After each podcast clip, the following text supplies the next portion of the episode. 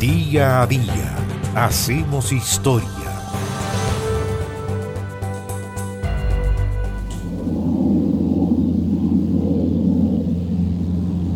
El primer vuelo oficial de una compañía comercial aérea en nuestro país se realizó el 3 de mayo de 1927, con un vuelo entre Santiago y Valparaíso por parte de la compañía de aeronavegación sudamericana. Ese era su nombre. La historia es la siguiente. El año 1924, el empresario de origen francés Louis Testard solicitó al gobierno chileno autorización para instalar una línea aérea comercial dedicada principalmente al transporte de pasajeros y correspondencia. Los trámites iban bien, cuando ese año 1924 el presidente Arturo Alessandri renunció en septiembre y asumió una junta de gobierno presidida por el general Luis Altamirano.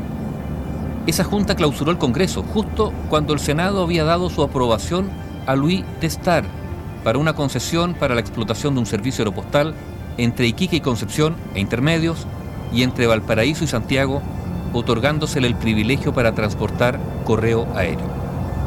Sin embargo, estando de acuerdo con lo aprobado anteriormente en el Senado, esa Junta de Gobierno decidió promulgar, en diciembre de 1924, el decreto ley número 159, que le concedió atestar esa autorización por la que había dado tan dura batalla en el Parlamento. En su larga lucha por obtener la concesión, Testard había contado con el apoyo del periodista Conrado Ríos Gallardo, el abogado Felipe Terrazas y el precursor de la aeronáutica chilena José Luis Sánchez Besa. Con el regreso de Arturo Alessandri Palma a la presidencia, este procedió el 25 de marzo de 1925 a promulgar el decreto ley 413, que amplió la concesión otorgada a Luis Testar, autorizándolo a llevar correo aéreo y pasajeros a la República Argentina, siempre y cuando el propio Testar gestionara la obtención de los permisos y derechos de tráfico correspondientes en el país vecino.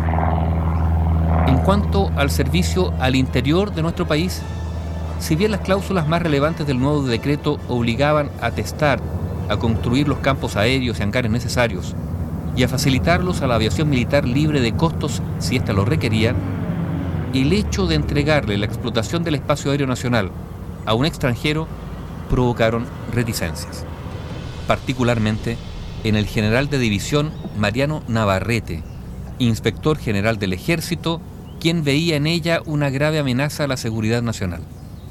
Ese fue el comienzo de las dificultades de Testard.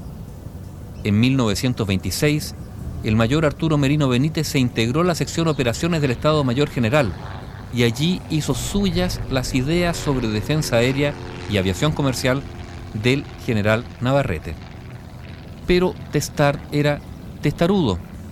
De esta forma logró iniciar su aventura comercial ese 3 de mayo de 1927, en un acto de inauguración al que asistieron el vicepresidente de la República, Carlos Ibáñez del Campo, el alcalde de Ñuñoa, Eliezer Parada, y el embajador francés de Longchamp de Ville.